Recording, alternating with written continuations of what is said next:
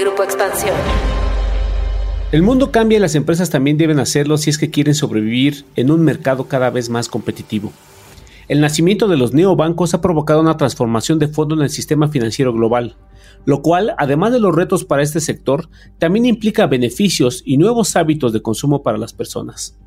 Hoy, en Cuéntame de Economía, hablamos de esta nueva industria y de su impacto en nuestra vida diaria. Cuéntame de economía. La actualidad de la vida económica de México y el mundo sin tanto rollo. Cuéntame de economía. Hola queridos podescuchas, espero que la estén pasando muy bien y estén listos para iniciar una semana ultra ganadora con la información que les damos aquí en su podcast de confianza. Así es, lo que primero les vino a la mente seguro fue Cuéntame de economía. Y esta semana tenemos un tema que es muy interesante y útil para ustedes porque habla de la evolución que ha tenido el sistema financiero, principalmente el bancario. Y para hablar de ello, esta ocasión me acompaña mi colega Luz Elena Marcos. Hola Luz, ¿qué dice la buena vida? Hola Alex, todo muy bien. Estamos eh, listos para platicar de este tema que es muy relevante en el mundo de la economía, que es de la banca y los neobancos. Esta ocasión tenemos a una invitada muy especial, que es Silvia Lavalle, presidenta del Consejo de Administración de Libertad Soluciones de Vida. ¿Cómo estás, Silvia? Hola, Luz, Alex, muy bien. Muchas gracias por la oportunidad de, poder platicar esto con ustedes. Al contrario, Silvia, y bueno, pues empecemos de lleno con, el tema porque está muy interesante y, y yo creo que los podescuchas ya están ansiosos de saber todas estas dudas. Pero vayámonos a lo básico, Silvia. ¿Nos puedes decir a los podescuchas y a nosotros qué es un banco ¿Y qué es un neobanco? Sí, es algo muy interesante, que es un fenómeno que se ha venido este, dando los últimos años. Básicamente, los neobancos son una nueva generación de entidades financieras que ofrecen servicios de intermediación similar a la bancaria, pero que es 100% digital. Ellos realmente tienen todo el contacto con los clientes este, y potenciales clientes, es a través de una app en general a través de una app en, sus teléfonos. Realmente este, este fenómeno de los neobancos nace en Europa y se ha expandido de una manera muy importante y ya empezó a llegar en los pues, recientemente en América Latina. A diferencia, como acabamos de decir, los neobancos están enfocados en un servicio 100% digital, mientras que los bancos tienen varios canales a través de los cuales el cliente se puede acercar. El banco tradicional tiene sucursales físicas, como todos sabemos, estamos acostumbrados, así nace un, banco, ¿no? A través de un contacto eh, físico, este, presencial, y, este, y que de hecho a mucha gente todavía le gusta mucho ¿no? ir a sus sucursales porque ahí se sienten más tranquilos. Pero además ya están empezando a evolucionar y tienen desde hace también unos años la banca telefónica, la banca online, y algunos están empezando a migrar, dado este fenómeno de los no bancos, a todos los temas digitales. En 2019 hay un estudio que publicó la Federación Latinoamericana de, Bancos, en donde justamente se hace todo un análisis de qué son los neobancos y por qué este fenómeno y por qué se le debería de empezar a prestar atención a, este, a este tipo de entidades porque sin duda son las entidades que tienen muchos beneficios en términos de cara al cliente, porque buscan una experiencia de usuario mucho más este, amigable, personalizada y demás, pero al mismo tiempo no, en la mayoría de los países no están reguladas. Al no estar regulados, los neobancos no cuentan, por ejemplo, con seguro del depósito, como en varios países. Y al no contar con esto, pues hay una falta de seguridad de cara a los clientes, cosa que no pasa en los bancos que son entidades reguladas, ¿no? En donde siempre hay seguro del depósito y demás. además de otros temas regulatorios que evidentemente este, hacen más sólido un esquema de una entidad regulada como es un banco, por ejemplo, como el tema de ciberseguridad, todo el tema de protección de datos. Nada de esta regulación está aplicada en la mayoría de los países para neobancos, a diferencia de los bancos. Entonces, creo que esa es la diferencia principal entre un neobanco y un banco. Por supuesto, e incluso si ahorita que, tú dices, ha habido, ha habido un boom, eh, ha sido en pocos años todo este proceso que tú mencionas, pero también me imagino que de este, este avance, este desarrollo implica algunas ventajas de los neobancos. ¿Puedes decirnos cuáles son algunas de ellas o quizá las más importantes? Mira, los, los neobancos realmente lo más importante es que tienen, como nacen sin tanto engranaje físico, ¿no? Este, realmente pueden enfocar todos sus esfuerzos en justo personalizar la atención a los, a los clientes. Y eh, todo está basado, evidentemente, a través de una plataforma tecnológica. A través de esta plataforma tecnológica es que ellos prestan estos servicios a, a, los clientes. Además, no tienen, casi no tienen empleados, tienen muchos menos empleados que la banca tradicional, entonces esto lo hace mucho más ligero en, términos de costos y además no tienen costos regulatorios. Por lo tanto, en general ofrecen tasas o comisiones muy bajas o nulas, muchas veces no tienen comisiones. Y también es cierto que su portafolio de oferta de productos es mucho más limitado que, el bancario, pero al final es algo que está haciendo, digamos, de alguna manera que no le importa al cliente, porque al final lo que ellos están estando en general son productos muy específicos, no son clientes muy sofisticados, van a una base de cliente sí más moderna, pero también a una base más baja quizá de la pirámide, en donde no son gente tan sofisticada que busque seguros, este, una, una, rama más grande de inversiones, de tipo de inversiones, etcétera. Entonces, están enfocados, o sea, se sienten satisfechos hasta ahorita con este tipo de productos. Básicamente, esas son las ventajas que tienen. Y esto es en gran medida por no tener ni, ni descansar todas sus operaciones en una plataforma tecnológica y también en no contar con los costos regulatorios, ¿no? Como sabemos, el mundo cambia constantemente y pues la banca no está exento de ellos. Me parece que también después de la pandemia esto es casi una obviedad. Pero Silvia, ¿consideras que la banca tradicional está en camino a convertirse en un neobanco? Eh, más que en un neobanco, o sea, sí, lo que están haciendo es este, ofrecer productos digitales como un canal adicional a, los que ya están ofreciendo. Sin duda la banca se ha dado cuenta que necesita evolucionar. La demanda de los propios este, clientes les obliga a esta evolución. Y ahora, con la pandemia, sin duda, ¿no? Se hizo mucho más evidente que todos los canales digitales son importantísimos. Que ya no tengas que estar yendo a la sucursal este, para, o al cajero automático o a, ¿no? este, hacer o salir de tu casa para poder hacer transacciones, para poder abrir una cuenta. Entonces, si bien es algo que ya venía fuerte en los últimos años, la pandemia lo aceleró de tal suerte que, que la banca en general, en general está haciendo esfuerzos para digitalizar sus operaciones, para ofrecer, además de todo lo que es sus canales tradicionales, esta parte digital que además evidentemente les, les ahorra costos, ¿no? Y buscan estar a través de esto generar una mejor experiencia de usuario. Toda, todo el sistema financiero hoy en día está enfocado justo en conocer mejor a su cliente, en conocer mejor sus necesidades y en lograr una mejor experiencia de cliente. De hecho, realmente ahorita en términos de, de competencia en cualquier entidad, tipo de entidad financiera,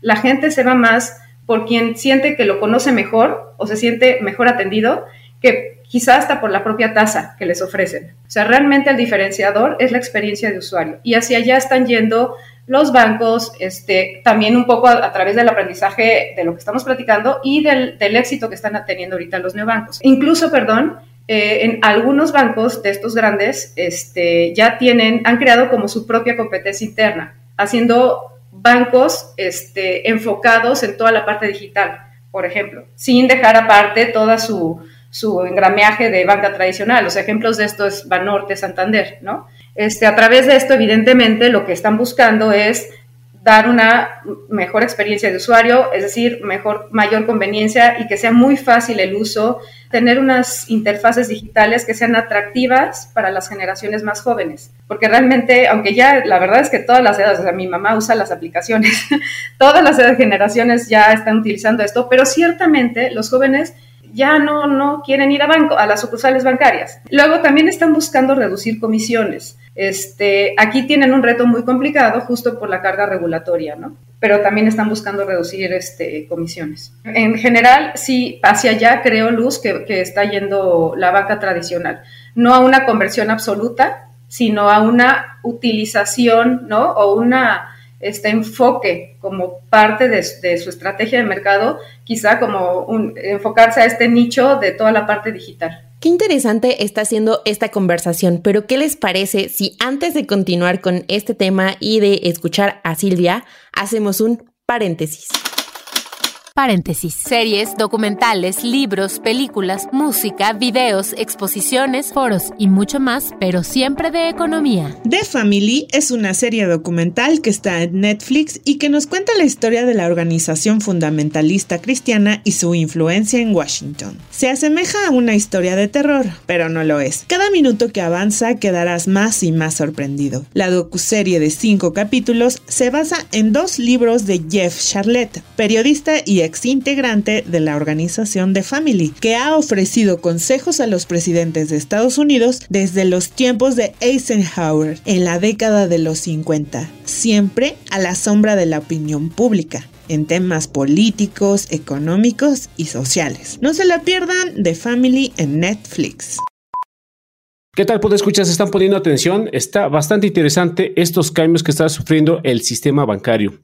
Pero a ver, Silvia, hay una parte que tú nos comentas y que es el cambio hacia el banco, ¿no? O sea, el banco se ha transformado, ofrece servicios, mejoras, como es lo que mencionabas de las comisiones. La verdad, yo hasta me, emocioné. Pero nosotros eh, deducimos que también hay cambios en las métricas, en cómo eh, hay evaluaciones, cómo se valoran estas empresas. ¿Tú sabes cómo ha sido este proceso y, qué tan desarrollado, novedoso ha sido hasta, hasta, hasta hoy fecha? Mira, la verdad, Alex, si es un fenómeno. Creo que la respuesta clara nadie la tenemos, porque es una cosa, es un fenómeno muy extraño cómo te están dando estas valuaciones. realmente ahorita, eh, en general, los mercados le están dando un peso importantísimo a toda la parte de la plataforma tecnológica. Sin embargo, per se, y, ahorita les voy a platicar algunos casos, parecería que no es lo único que debería este, en el tiempo de estarse evaluando, ¿no? Como para el valor agregado ya de, lo que es una entidad financiera. Casos así muy prácticos que de verdad es como son muy evidentes Está el tema de este, el, prestamista digital surcoreano Kakao Bank, que está básicamente enfocado en toda la parte de tecnología y que hay muchos este, a favor de, de Kakao Bank, que, porque son pro tecnología y demás, y hay otros inversionistas que ya están siendo más cautos, ¿no?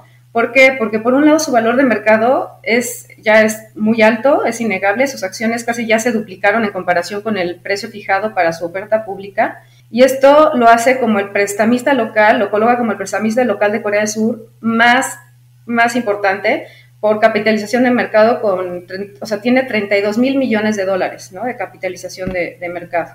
Evidentemente es una entidad muy rentable, tiene más de 16 millones de clientes y alrededor de 25 mil millones en activos. Sin embargo, insisto, es una plataforma, no es un banco.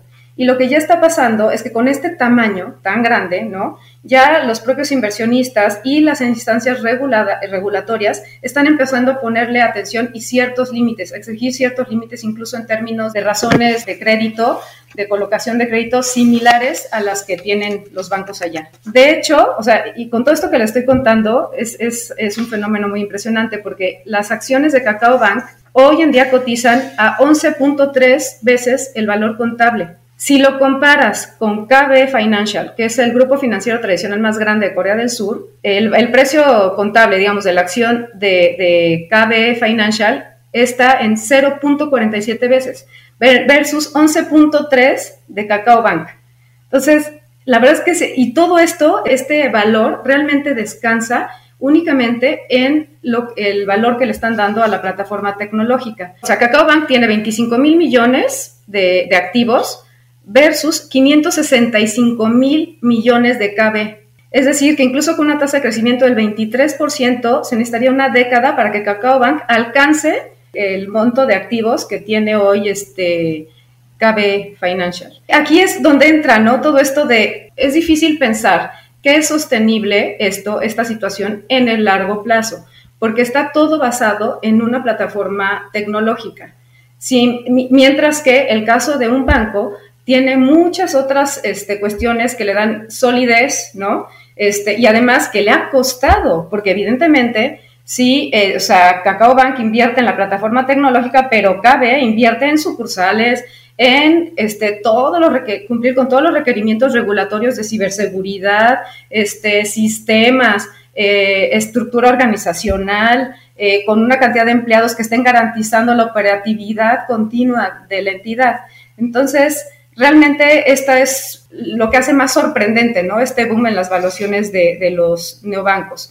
Eh, otros ejemplos, por ejemplo, están eh, casos más cercanos, el caso de JP Morgan y Bank of America, que en 2010 ocupaban el cuarto y el noveno lugar en el ranking mundial de las instituciones financieras con base en su capitalización de mercado, este, mientras que ya en 2020, dentro de las cinco empresas más, más valiosas, digamos, ya se encuentran en primero y segundo, los primeros cinco lugares, este, Visa y Mastercard, por ejemplo, primer y segundo lugar. Y todo esto está basado en las plataformas tecnológicas. Sin embargo, por ejemplo, estos bancos que estaba yo comentando al principio, JP Morgan y Bank of America, también crecieron en el, mismo ranking. Al final, este, la verdad es que hay más de, una, una, arista o de una dimensión que debe de analizarse.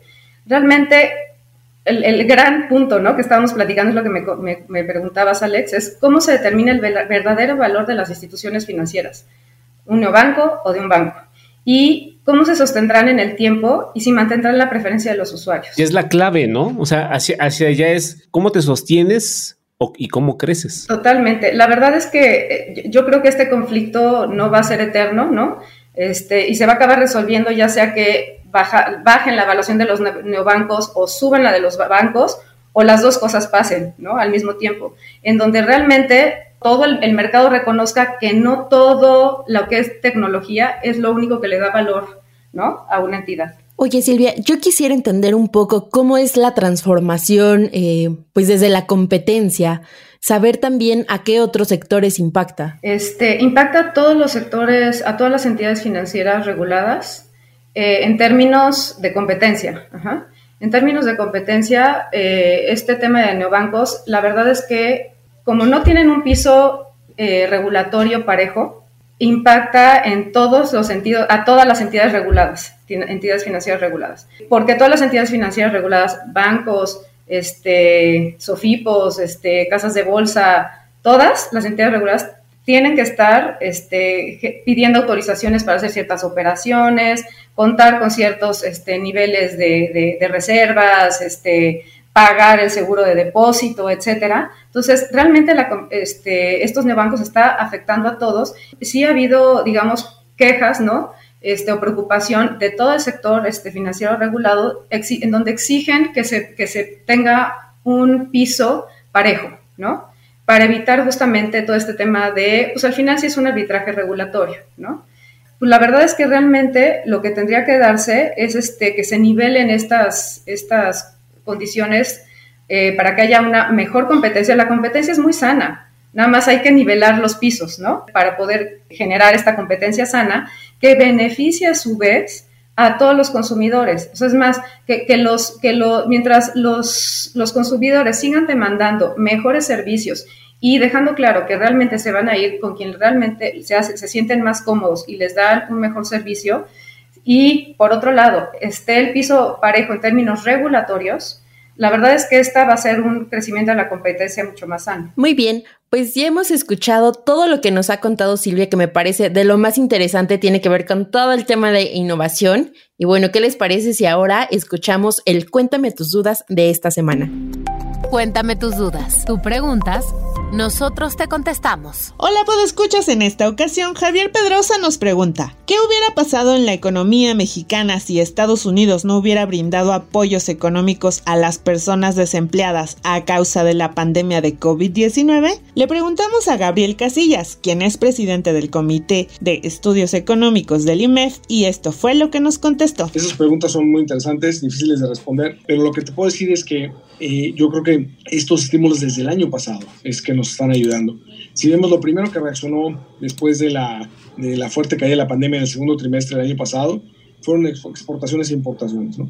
Eso eh, fueron los primeros en estar por arriba de niveles pre-COVID y arriba de niveles de nuestro pico más reciente, y eso incentivó muchísimo a la parte de la industria manufacturera, eh, a inversión que había estado pues ahí este, pendiente de que acabaran las negociaciones de USMCA o el TEMEC. Afortunadamente acabaron, desafortunadamente vino la pandemia, entonces se habían quedado ahí paradas. Entonces sí fue clave que eso pasara. En ausencia de los estímulos, yo creo que no es que no hubiéramos visto crecimiento, porque también está la reapertura. ¿no? O sea, simplemente como que la gente no fuera a restaurantes y ahora va a restaurantes, pues no tiene mucho que ver la parte de Estados Unidos, sino tiene que ver más la reapertura. Lo que pasa es que la reapertura por sí misma pues, hubiera tardado mucho más. O sea, este año estaríamos, desde el año pasado, en la segunda mitad del año, que crecimos bastante, ya hubiéramos estado hablando de crecimientos más, más este, mucho menores. Este año, en lugar de estar creciendo por arriba de niveles de 5.5%, hasta a lo mejor estaríamos hablando de niveles entre 3 y 4%, como a inicios de año. Ustedes recordarán que a inicios de este año, los pronósticos de PIB para este año andaban entre alrededor de 3,5%. Entonces, yo creo que hubiéramos estado más en ese, en ese tenor. Eh, insisto, es difícil quitarlo porque no, no, no, no, no quiere decir que las exportaciones y las importaciones solo funcionen por los paquetes de estímulo fiscal, pero, este, pero en ausencia de ellos, sin duda, hubiera sido bastante, muy diferente. Y algo bien importante, si en los estímulos a lo mejor no hubiéramos tenido todos estos flujos de remesas, que antes representaban dos y medio puntos del PIB y que ahora son casi cuatro puntos del PIB. Entonces, este, esa parte no hubiera ayudado a, que el consumo repuntara tanto, ¿no? Estamos hablando de probablemente tasas de crecimiento de la mitad de lo que estamos hablando, tanto para el año pasado y en la segunda mitad, en la parte de crecimiento, como en este año. Y queremos darle las gracias infinitas a Silvia Lavalle, presidenta del Consejo de Administración de Libertad Soluciones de Vida, por platicar con nosotros sobre este tema tan interesante. Silvia, muchísimas gracias. Gracias a ustedes, Alex, Luz, que estén muy bien. Hasta pronto. Cuéntame de Economía, un podcast de Grupo Expansión. With Lucky Land slots, you can get lucky just about anywhere. This is your captain speaking. Uh, we've got clear runway and the weather's fine, but we're just going to circle up here a while and uh, get lucky. No, no, nothing like that. It's just these cash prizes add up quick. So I suggest you sit back, keep your tray table upright, and start getting lucky.